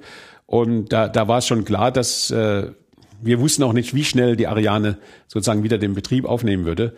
Und dann haben wir also sehr, sehr schnell äh, geguckt, welches äh, Ziel lag denn nun in der Reichweite und wann müssen wir starten und haben also sozusagen das ganze Szenario für die Mission sehr schnell angepasst. Und wir kamen dann also auf äh, Churyumov-Gerasimenko und dann mit dem Startdatum äh, ein Jahr später, also im März 2004. Und wir sind ja am 2. endlich am 2. 2. März 2004 gestartet. Also ein sehr schönes Datum, 2, 3, 4. Und das kann man sich gut merken. Und äh, das war, ich meine, das war die erste Hürde und ich meine, da kann man sich vorstellen, dass es uns äh, ziemlich Nerven gekostet hat dieses Jahr um 2004. das alles sehr schnell umzuändern. Also das Ding ist also jetzt schon seit sieben Jahren äh, unterwegs. Genau sieben Jahre, ja. Und hat äh, eigentlich noch nicht äh, viel gesehen, außer. Oh, das kann man nicht so sagen. Also wir haben schon viel, wir haben viele Tests gemacht. Wir haben also auch schon einiges gesehen. Also wir haben ja, äh, wir sind ja an der Erde dreimal vorbeigeflogen, aber wir haben also einen sehr schönen äh, Vorbeiflug am Mars gehabt, mhm. in etwa 200 Kilometer über der Marsoberfläche, haben da auch sehr schöne Aufnahmen gemacht. Also ein bisschen gesehen hat es, äh, hat Rosetta schon, allerdings äh, noch nicht so was äh, ganz äh, Aufregendes, sagen wir mal so. Ich meine, Mars war schon aufregend, einfach zu, zu zeigen, was wir machen können. Äh, wir haben aber die Zeit auch gut genutzt, um unsere Instrumente wirklich auszutesten und äh, durch diese ganze Hektik vor den Starts äh, war das doch eine Zeit, die wir gebraucht haben, um jetzt alle Instrumente so weit zu kriegen, dass wir dann für den Kometen und für die Hauptphase der Mission dann auch fertig sind und vorbereitet man musste am Mars vorbei. Ähm, ähm, also wir haben hier in der, ähm, in der Folge zur Missionsplanung aber auch schon ähm, ausführlich über so diese eigentliche Planung von ja. solchen äh, Traditionsrouten äh, gesprochen. Da war Rosetta ja auch ein äh, Thema, weil ja. das ja ein sehr aufwendiger Flug ist. Man muss halt zum Mars, man muss äh, wieder an der Erde ja, vorbei, insgesamt genau, dreimal, um einfach einerseits den richtigen Speed zu bekommen, aber auch die richtige Richtung die zu richtige, bekommen, genau, um dann einfach weil diesmal muss man ja nun wirklich hinterherfliegen. Wir müssen hinterherfliegen, wir müssen gucken, dass wir also sozusagen alle Energie kriegen, dass wir wirklich mit dem Kometen dann mitfliegen können. Und das ist schon, muss ziemlich präzise sein. Wir wollen ja nicht unser Treibstoff dafür benutzen, um äh, noch ein bisschen äh, schneller zu werden oder abzubremsen, all die Dinge, weil wir haben nicht so viel Treibstoff dabei und das muss also alles sehr, sehr genau. Aber das heißt ja, dass man im Prinzip voll im, im Sandstrahl dieses Kometens äh, dann landet. Ja, aber da muss man jetzt aufpassen. Jetzt ist natürlich, das ist der Vorteil dieser äh, Rendezvous-Mission, dass man eine sehr kleine Relativgeschwindigkeit hat. Ja. Also das ist so, bei Heli sind wir mit 68 Kilometer äh, pro Sekunde vorbeigeflogen. Die anderen Missionen, die jetzt bei den Kometen vorbeigeflogen sind, weil die auf Retrograd, die sind so in der Größenordnung von 10 Kilometer, mal ganz grob gesagt, vorbeigeflogen. 10 Kilometer pro Sekunde, immer noch rasend schnell. Äh, einige bisschen weniger oder wir fliegen dann vorbei, dann ist die Relativgeschwindigkeit äh, ein halber Meter. Ja, also wir, wir fliegen ja mit dem Kometen mit ja. und dann, dann ist der Staub auf einmal, ist sozusagen die Gefahr durch den Staub, die ist also minimiert. Diese gefährlichen äh, Vorbeiflüge, das hätte ich eigentlich sagen sollen, was heißt gefährlich in Anführungsstrichen, hatten wir ja bei den Asteroiden. Da sind wir schnell vorbeigeflogen. Wir hatten ja zwei Asteroiden und das sind schon interessante Ziele war halt so am Weg, dass wir ein bisschen wirklich gute Wissenschaft machen konnten. Aber wenn man zum Kometen kommt, das ist eine darum, das ist der Vorteil der Rendezvous-Mission. Wir fliegen mit dem Kometen mit Ja, und dann ist also der Staub, der kommt mit maximal ein Kilometer pro Sekunde oder das Gas kommt mit ein Kilometer pro Sekunde vom Kometen weg und der Staub dann auch, der ganz kleine etwa mit der maximal mit der Geschwindigkeit, aber der ist ungefährlich. Und äh, sonst sind die Was relativ. hält das aus? Also ich meine, so Kilometer pro Sekunde ist ja jetzt nicht. Ja, aber das ist langsam. sehr, das ist nicht langsam, aber das sind sehr, sehr ganz, das sind ganz, ganz kleine Staubteilchen. Die anderen kommen so in der Größenordnung maximal von äh, 200 Meter pro Sekunde. Also selbst die sind noch nicht sehr groß. Die ganz großen kommen ganz langsam raus. Okay, also da ist man Das sich ist- sicher, dass man dann äh, da- das Gerät entsprechend stabil gebaut hat. Nee, da ist das Gerät ist, äh, da, da sind wir sicher, dass es stabil gebaut ist. Wir haben auch untersucht, äh, was da passiert, wenn so Staub kommt. Also das ist, äh, da, da werden sie auf einer Glasplatte, werden sie da überhaupt nichts äh, sehen. Wenn also, wir haben also auch Versuche dazu gemacht. Äh, das größere Problem, was wir haben mit dieser Ges- Staubgeschwindigkeit, wir haben ja auch zwei Instrumente an Bord, die den Staub sammeln wollen und dann im Instrument untersuchen. Äh, Da muss man erstmal gucken, dass die genug Staub sammeln können. So. Weil wenn der Staub so mit, äh, mit 50 Meter pro Sekunde oder 200 Meter pro Sekunde kommt, äh, da ist nicht klar, dass der also klebt auf der Sammelfläche, sondern da muss man also schon spezielle Sammelfläche haben, dass der Staub da oben drauf sitzen bleibt. Verstehe. Und das ist auch unsere größere, Gef äh, wenn man von der Gefahr sprechen wollte, ist, äh, was man also jeder sieht, wenn er nicht Staub wischt, dass sich mit der Zeit eine Staubschicht äh, auf dem Tisch oder auf dem Schrank sozusagen aufbaut. Und äh, da könnte man sagen, wenn das also ein bisschen, da muss man aufpassen, ob nicht irgendwann mal alles mit Staub bedeckt ist, dass zum Beispiel die optischen Oberflächen dann ein bisschen, äh, naja, Scheibenwischer gibt's so nicht. Scheibenwischer gibt's nicht, aber wir wissen auch, dass sich der Staub nicht so da drauf äh, niederlegen wird. Wenn man jetzt, wenn man jetzt so hinterher fliegt, ähm, das heißt, man, man hat ja nicht dieselbe Geschwindigkeit, sondern man will sich ihm ja permanent nähern. Äh, wie weit entfernt von der Erde findet dieses Rendezvous statt? Das Rendezvous findet etwa 3,5 AU von der Erde ab. Also wenn man das jetzt in äh, Kilometer umrechnet, sind das, äh, so sagen wir mal, 500 Millionen Kilometer. Da hat man ja schon, ähm, sagen wir mal, jetzt keine Echtzeitsteuerung mehr. Äh, man kann jetzt nicht so sofort reagieren. Das ist äh, eins der Probleme, das wir haben. Also was man Probleme. Ich meine, das wissen wir, dass wir da aufpassen müssen, weil jedes AU, also jede sozusagen Distanz von der Erde zur Sonne, äh, sind etwa acht Minuten. Da kann man sich dann ganz einfach merken. Also wenn wir jetzt da sind, dann äh, haben wir schon mal so etwa 30, eine halbe Stunde braucht das Signal, bis es dort ist. Und es braucht ja wieder eine halbe Stunde, bis wir wissen, was passiert ist an Ja. Bord. Ja, muss ja wieder zurückkommen. Und darum muss viele, müssen viele dieser Dinge müssen sozusagen automatisch ablaufen. Also die werden, wir, wir überlegen uns das, was da passiert. Es wird alles vorprogrammiert. Dann werden die Kommandos zum Spacecraft geschickt und das muss dann mehr oder weniger autonom es führt die Befehle aus und äh, wir warten dann ab, was äh, passiert ist. Aber wir müssen dann schon, es ist nicht so, was, dass man mit einem Joystick da sitzt, wie man so ein Computerspiel macht, sondern es, diese Zeit merkt man. Wenn man hier sitzt, dann weiß man ja, von einer halben Stunde ist was passiert, jetzt warten wir mal, was, äh, Das heißt, eigentlich muss das alles weitgehend automatisiert das ist weitgehend automatisiert, ja.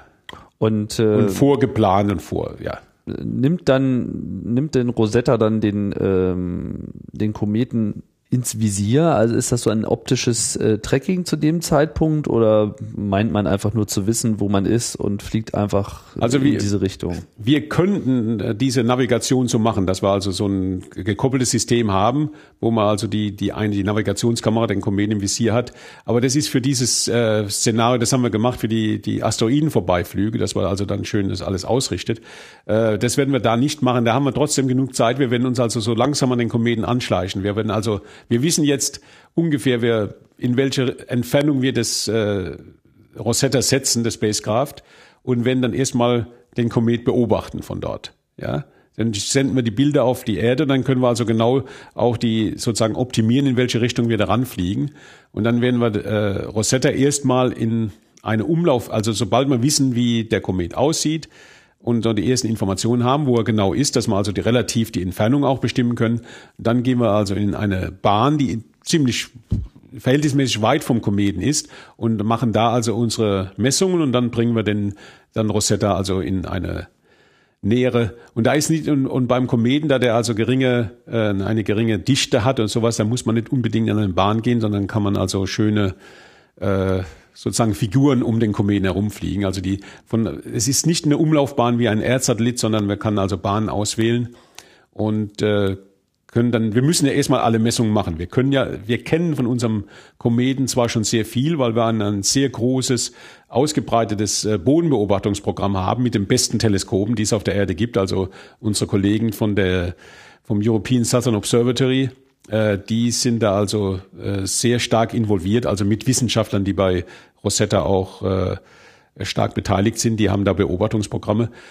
Aber wir müssen noch also genau herausfinden mit hoher Präzision, wie schnell der Kometenkern rotiert, wie seine Rotationsachse, wie die steht, dass wir dann also genau wissen, was passiert da und dann sozusagen unsere Bahn und auch die ganzen Aktivitäten wir machen können die müssen ja sozusagen gekoppelt werden an die Rotation des, äh, mhm. des Kometen, weil wir wollen ja, wenn wir was beobachten, müssen wir genau wissen, wann kommt sozusagen der Punkt, wann können wir denn sehen. Wie lange wird diese Beobachtungsphase dann voraussichtlich Also wir haben dauern? die die die genaue Beobachtungsphase, die wir also das sind ein paar Monate, aber wir haben also auch, weil wir den Länder ja absetzen müssen, jetzt kommt ja unsere großen Freunde von der DLR, die haben ja sehr viel investiert zusammen mit dem Max-Planck-Institut in äh, Lindau, Katlenburg äh, um so ein Länder zu bauen. Die kommen jetzt ins Spiel, weil wenn wir den Länder absetzen wollen, wollen wir ja genau wissen, wo wir denn hinsetzen.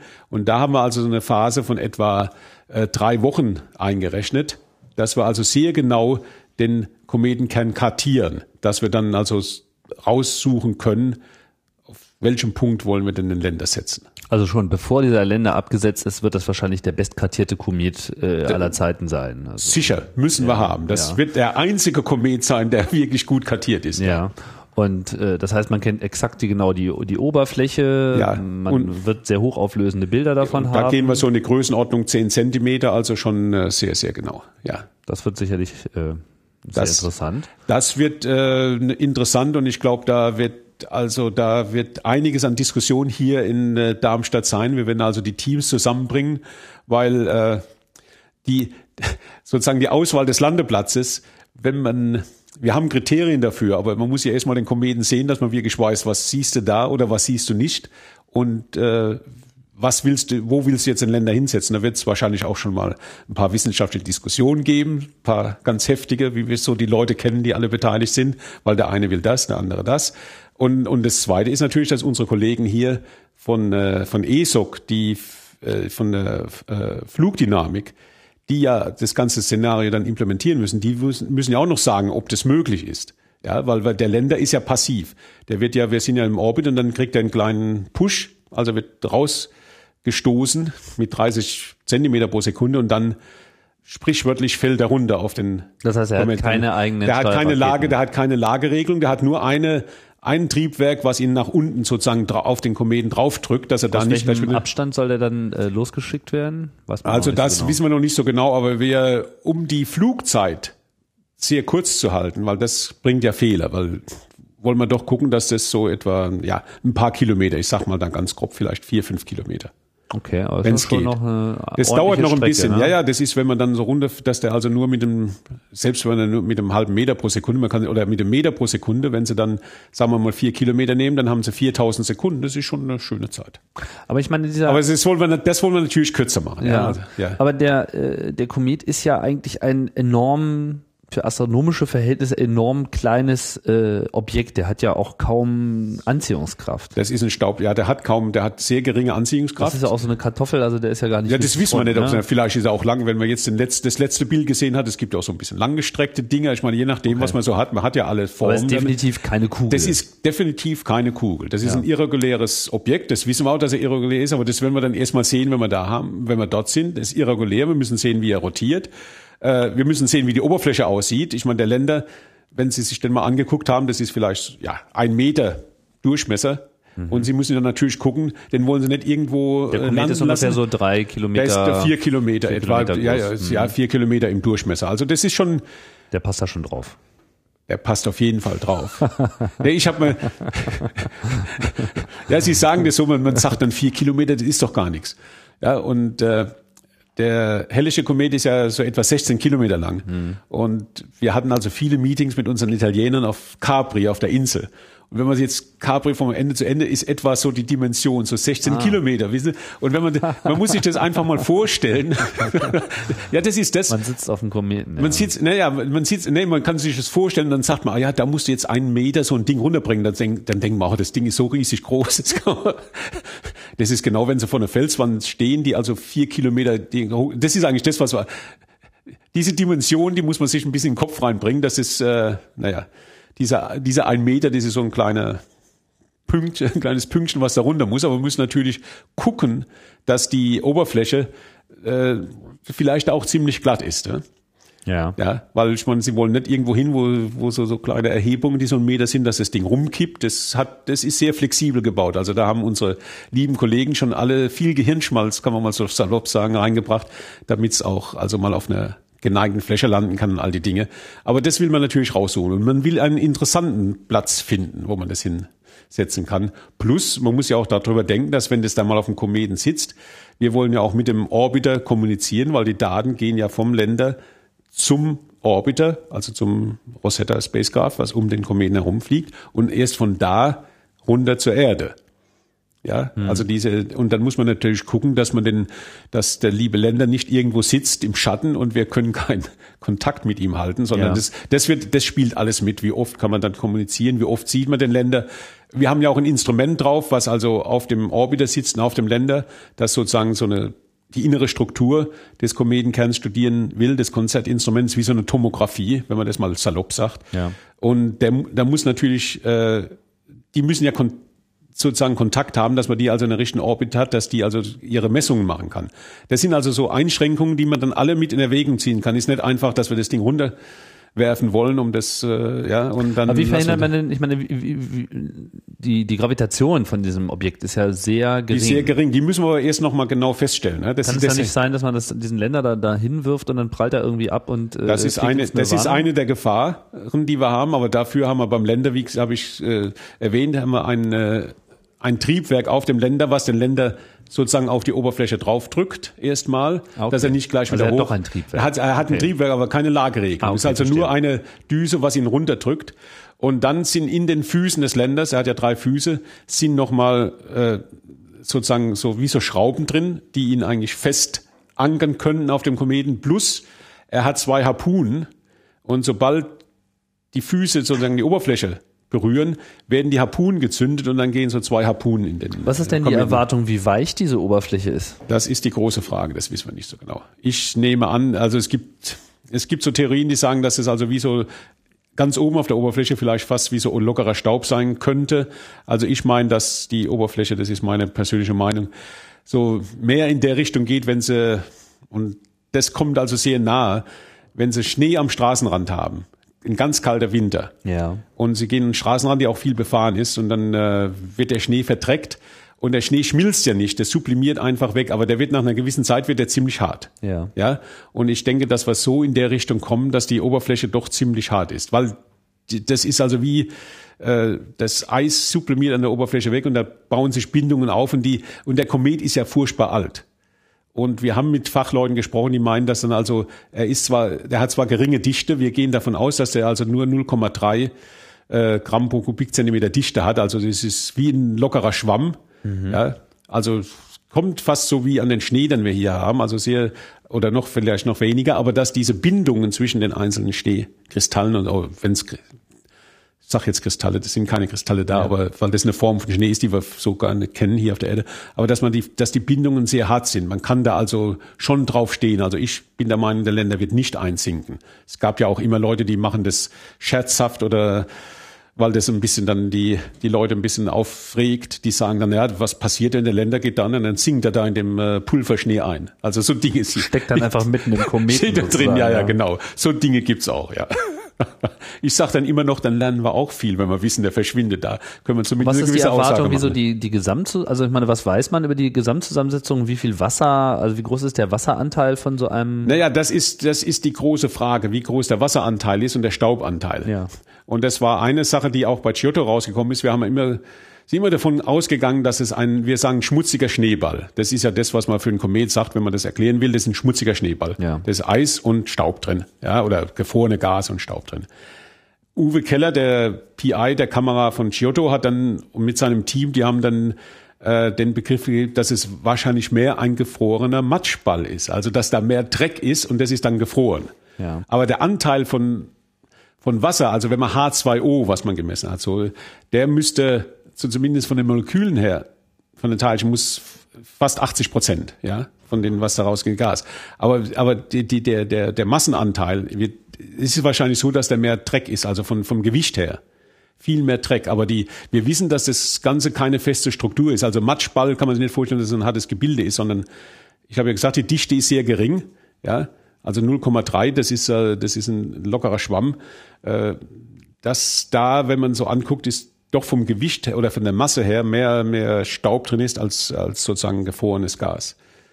Aber das ist jetzt spekuliert. Ich sage ja nur, dass das ja, ich zeigt wundere, auch. Ich wundere mich immer nur, ich meine, diese, der Heli, ich weiß nicht, wie nah kommt der der Sonne in seiner ja, etwa Umlaufbahn? ein, ja, so knapp ein AU. Bisschen in, in, Also auch nicht drin. näher als die Erde. Ein bisschen näher als die Erde. Bisschen ja. näher, okay. Ja, ja. Ich dachte, das wäre noch ein bisschen, bisschen näher. Weil ich glaube, nee, nee, nee, so viel nicht. Ne. Aber wenn so ein Komet so auf Merkur äh, Abstand äh, zur Sonne gehen würde, würde wahrscheinlich gar nicht so viel von ihm übrig bleiben. Nee, die sind ja sehr groß. Ich meine, die, die, die, die sublimieren ja und das, äh, das äh, ist sozusagen wie so ein, ein Temperaturbuffer, weil dann geht die Energie in die Sublimation rein. Das heißt, die Temperatur geht nicht sehr viel runter. Der verliert zwar mehr äh, äh, von, von seinem Material an der Oberfläche, aber es ist nicht so, dass die Temperatur jetzt auf einmal riesig hoch geht. Es ist also auch, wenn sie so, äh, naja, wenn, wenn sie ihren Champagner in Eis setzen, in Eiswasser, der heizt sich ja auch, aber so, das Wasser bleibt äh, sehr, sehr lange kühl bei einer Temperatur. Ja, und, und ziemlich konstant, weil nämlich die Energie dann sozusagen darin geht, da rein geht, das Eis zu schmelzen. Ja, ja, und es bleibt also ziemlich, äh, und das muss man auch sagen, dass die Tem Oberflächentemperatur von dem Ding, das bleibt bei 200 Kelvin oder sowas, oder 220 Kelvin. Und da muss man sehen, wie viel Material da abgeht. Äh, der überlebt eine gewisse Zeit. Aber wir haben die Kometen, die ganz nah an die Sonne kommen. Wenn die lang genug da, oder wenn sie zu dicht dran kommen, die gehen natürlich in einem die sind in, in, in einem Nu weg, aber wir sehen sehr viele Kometen, die wir so hoch, unser Sonnenspacecraft hat jetzt äh, sehr viele Kometen beobachtet, die da einfach ins Field of View reinkommen und die überleben das schon mal da vorbei. Also das ist, äh, das, das dauert schon lange und ich meine, bis zu vier Kilometer, also dies, dieser Radius, das, da müssen sie eine Schicht, einige Schichten da oben weg haben und der ist ja nicht so lange in der Sonne, weil das ist ja die schnellste Phase der Bahn. Also da da spielt sowas mit, also das ist nicht, dass der dann gleich verschwindet. Da gehen halt statt zwei Ja Meter meine, gehen vielleicht mal drei Meter weg. Offensichtlich, dass die nicht so schnell verschwinden, weil sie kommen ja äh, beständig Ja, ja. immer wieder und äh, kehren wieder zurück. Na, weil Also- ich habe ich hab das untersucht in, äh, früher mit dem Staub, der ist genau dasselbe. Der Staub, der spiralt auch rein zur Sonne und da muss man also wirklich aufpassen, was passiert. Ob der lange genug aufgeheizt wird, der Staub, da gibt's also auch ganz wunderbare Effekte. Der überlebt es auch länger, als man denkt, Mhm. weil einfach sich die Temperatur stabilisiert. Da. Also das, und, und dann kommen dann noch andere Effekte dazu. Also da ist schon, äh, außer wenn der Helle bis, bis etwa zur Venusbahn käme der, oder kommt, ich muss jetzt ehrlich sagen, ich weiß, das habe ich auch nicht alles so parat im Kopf, Ja. Aber der, der überlebt das sehr lange, das ist kein Problem. Jetzt äh, die Idee, das Labor zum äh, Ja. Kometen zu tragen. Das Labor ist ja vor allem dieser Länder. Äh, da, nein, das Labor ist, der Länder ist eins der Labore. Okay. Also wir haben, äh, da muss man schon ein bisschen Unterschied machen. Also der, der Länder hat sehr viele, sehr hochkomplizierte Instrumente an Bord. Das ist eins der Labore, das den Länder direkt, den Kometen direkt untersucht an der Oberfläche und ein bisschen unter die Oberfläche noch so guckt. Und dann haben wir natürlich auch sehr ähnliche Instrumente, bisschen größer, vielleicht noch ein bisschen komplizierter, auch an Bord von Rosetta, die, die ja dann sozusagen die Koma oder die auch in der Nähe des Kometen. Wir kommen ja bis auf ein, vielleicht bis fünf Kilometer gehen wir ja ran und, und können dann also auch sehr, sehr viel messen. Also wir haben ein Atomic Force Makro- äh, Mikroskop an Bord, was also mit Nanometer Auflösung, also die Staubteilchen angucken kann. Wir haben ein, äh, ein Instrument an Bord, was die, die Staubteilchen selbst untersucht, die Zusammensetzung, und wir haben ein Instrument oder ein Instrument, was also zwei große Sensoren sind, die also Zusammensetzung der Moleküle äh, des Gases untersuchen. Und so, so ähnliche Instrumente für die Gasuntersuchung haben wir auch auf dem Länder. Okay. Ja. Und der Länder hat ja sozusagen er muss ja, um sozusagen sein Hauptziel zu verfolgen, sagen wir ja, der Länder muss eigentlich nur eine Woche funktionieren. Dann hat er schon größten Teil der Wissenschaft gemacht und wir gehen aber davon aus, dass es natürlich oder hoffentlich noch viel länger funktioniert. Aber die spielen zusammen. Also es ist nicht so, dass man sagt, der Länder ist die Hauptsache Und der Orbiter, ich meine, für uns Okay. ist der Orbiter die Hauptsache, aber der Länder ist ein Ja, ich- wichtiger okay, Teil. Ich, ich, ja, ja. ich habe mir jetzt nur so ein bisschen von dieser Aussage, äh, man, man will ja mal das Zeug mal so richtig in der Hand haben, äh, gerade Ja, ja, genau, ja, äh, ja. in der Interpretation. ja, ja. Und Klar, da das- haben Sie recht, ja. in der Hand haben, weil beim Länder haben wir einen, einen Bohrer, der geht da rein, holt das Material und dann füttert, füttert äh, dieser Bohrer mit der Verteiler, äh, füttert das in die Instrumente. Da, das ist genau, was Sie sagen. Da haben wir das Material in Ja, der Hand, ja. in unserer künstlichen. Während die anderen sammeln das so ein bisschen und untersuchen es gleich.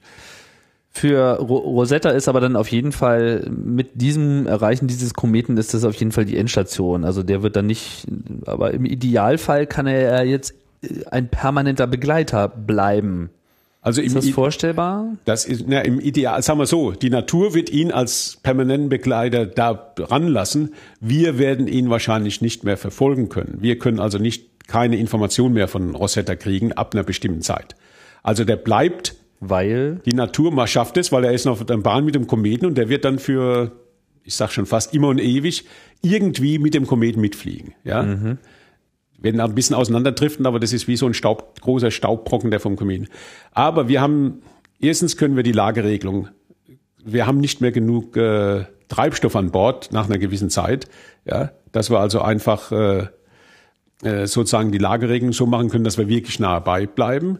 Äh, das andere ist, wir haben ja äh, Solar Arrays, also die, die, die Sonnen Sonnenpaneele und die Energie kommt ja aus den Sonnenpaneelen und wir werden nach sozusagen, wir, wir bleiben ja mit dem Kometen durch seinen sonnennächsten Punkt und gehen dann mit dem wieder raus. Und irgendwann müssten wir sozusagen dann auch Rosetta wieder in Hibernation tun, weil wir entfernen uns ja wieder von der Sonne, wie wir es jetzt auch machen. also Hibernation ist Diese- dieses dieser Herunterfahren Winterschlaf, des herunterfahren. Ja, ja. Systems, um Ja, ja. Energie zu sparen. Ja, ja. Und das, das müssten wir dann auch wieder machen und dann müssten wir auf gut Glück hoffen, dass man ihn wieder aufwecken können. Also theoretisch ist das möglich. Theoretisch. Aber man hat noch keine konkrete Erwartungshaltung, dass wir das haben klappen das, könnte. äh, wir haben das auch noch nicht. Also da kann ich auch aus mit tiefem Herzen das sozusagen sagen. Also wir haben das auch nicht so vorbereitet. Also Ja. wir sind, wir glauben, dass wir die Mission, ich sag mal so ganz salopp, das alles auslutschen an, an Möglichkeiten, die wir haben und dann abschalten werden. Okay. Ja, also aber das, äh, aber theoretisch und das ist ganz klar, der, das ist nicht nur theoretisch, na, die- das ist die Natur, das ist die Himmelsmechanik. Rosetta wird auf einer Bahn wie der Churyumov-Gerasimenko um die Sonne rumfliegen und das für ewige Zeit. Ja. Und er wird nicht ganz nah dran bleiben, weil da gibt's natürlich Effekte, die auf der Spacecraft ein bisschen wegdriften. Aber wenn wir sagen, also in, in kosmischen Dimensionen ist er ziemlich, bleibt er ziemlich nah da dran. Äh, was ist so die Bahn von dem Kometen? Wo dreht er sich normalerweise so herum? Naja, ich meine, der ist, der, der geht ja, äh, die, das Perihelien ist nicht ganz bei einer U, der ist bei 1,2 AU jetzt. Das hat sich immer über die Zeit noch geändert. Also der sonnennächste und Der Punkt. sonnennächste Punkt ist 1,2 und der geht also bis zur Jupiterbahn raus. Mhm. Und das ist ja auch das, was jetzt Rosetta macht. Darum müssen wir in den Winterschlaf, weil wir nicht mehr genug Energie haben. Und kommen, wenn es wieder zurückkommt, etwa zu der Entfernung, dann äh, wird es wieder eingeschaltet. Also so und, und äh, das ist ungefähr sozusagen die Dimension, auf der sich äh, äh, der Churyumov Gerasimenko äh, bewegt. Und der ist ja wohl auch erst Ende der 40er Jahre eingefangen worden vom Jupiter, also auf diese Bahn gezwungen. Und äh, seine die Entfernung, die sonnennächste Entfernung hat sich auch über die letzten Jahrzehnte sozusagen ein bisschen verändert. Also die ist immer näher an die Sonne gekommen. Also das sind äh, das kann man dazu sagen, dass wir haben ja die Bahn zurückgerechnet und alles und äh, untersucht und äh, darum wird also der sonnennächste Punkt ist also nicht genau in der Erdbahnentfernung von der Sonne, sondern ein bisschen weiter draußen, so etwa 1,2. Und, und dann geht, und dann gehen wir natürlich mit der Bahn wieder raus Richtung Jupiter, sondern wir fliegen in eine ähnliche Bahn, wie wir jetzt mit dem Rosetta auch fliegen.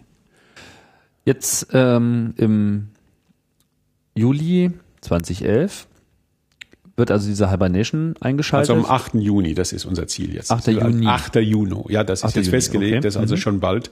Gehen wir in eine Hibernation, das heißt, wir haben jetzt ein, Rosetta ist ja drei Achsen stabilisiert, ist also fest ausgerichtet immer. Ja. Und äh, für die Hibernation setzen wir in eine sehr stabile Konfiguration. Wir werden das sozusagen aufspinnen, wie man das sagt. Also wir werden es in Rotation versetzen. Das wird dann also rotationsstabilisiert sein wie ein, wie ein Fahrrad oder Ja. wie ein Rad, was ja dann eine stabile Lage ist. Wir werden also das äh, und, und lassen das dann rotieren. Das ist also, das ist das Kritische, dass wir es in eine genau stabile Rotation versetzen und dann lassen wir es gehen. Also die Rotation ist sozusagen erforderlich, dass man ohne Nachregelung seine dass, äh, stabile, eine stabile Ausrichtung und eine stabile Bahn hat. Ja, das ist also sozusagen die stabilste.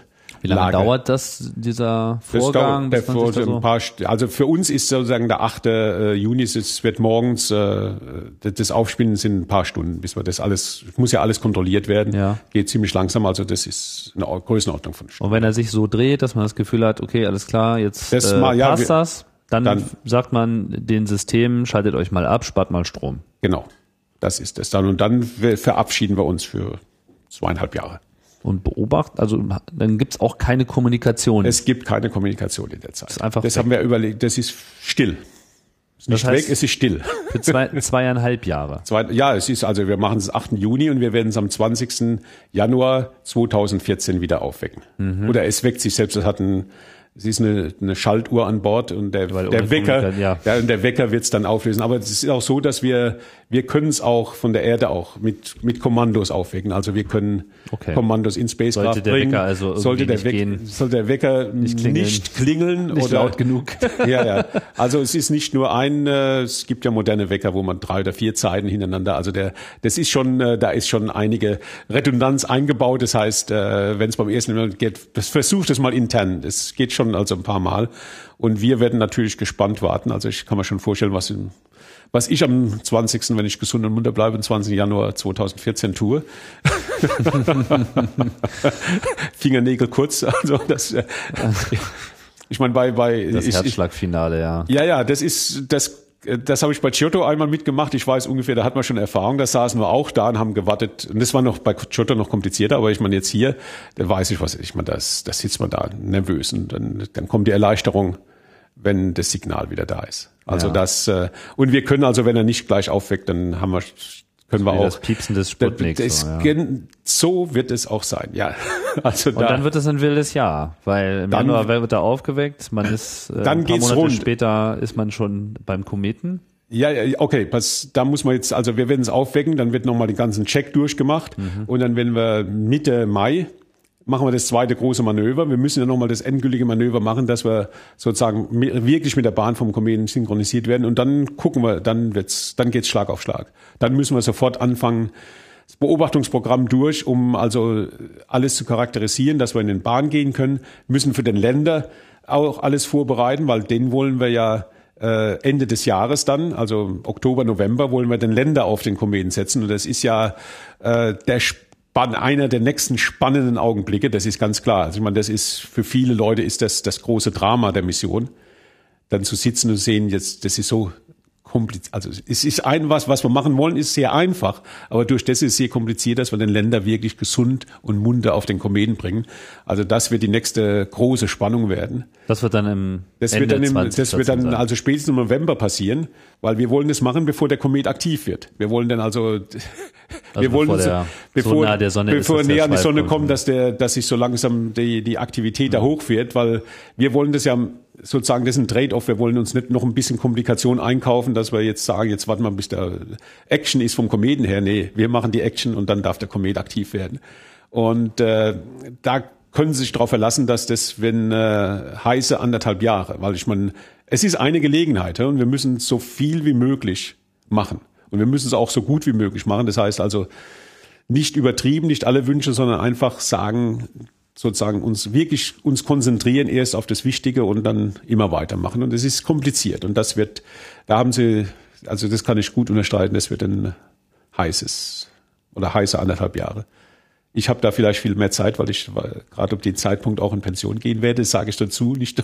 Aber das kommt so, das, das ist aber so mein, äh, ja, ich meine, man hat jetzt so so lange dran gearbeitet. Sie haben, ich habe es ja gesagt, von 85, aber in dieser Mission äh, da will man das doch nochmal. So, es ist schon fast so ein Lebens, das, das ist fast der Lebenstraum, der große, ja. ja. das ist äh, Abschied. Ja, man will doch gucken, dass man das so, so gemacht hat, dass man dann also sagen kann, es hat geklappt.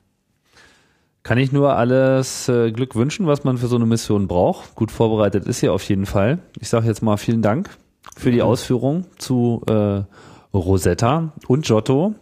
Äh, spannend. Äh, mal gucken, ob es ein Matschball äh, ist oder doch ein Schneeball.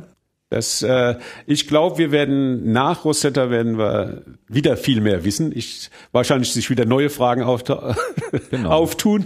Aber, Vielleicht haben wir ja auch nochmal eine Gelegenheit, dann 2014, wenn das Ding äh, aufgewacht ist, dann äh, ja, das Ganze ja. noch ein bisschen aus der Nähe zu begleiten. Ja, das glaube ich, das wird interessant und äh, ja, wäre schön, wenn Sie es mit einem der Kollegen oder mit mir, wenn wir uns nochmal unterhalten können und wenn man sich daran erinnert, was man schon mal so alles so ein bisschen da diskutiert hat. Steht ja im Internet, kann man ja alles nachhören. Ja. Das ist das Schöne an dem Podcast. Ja.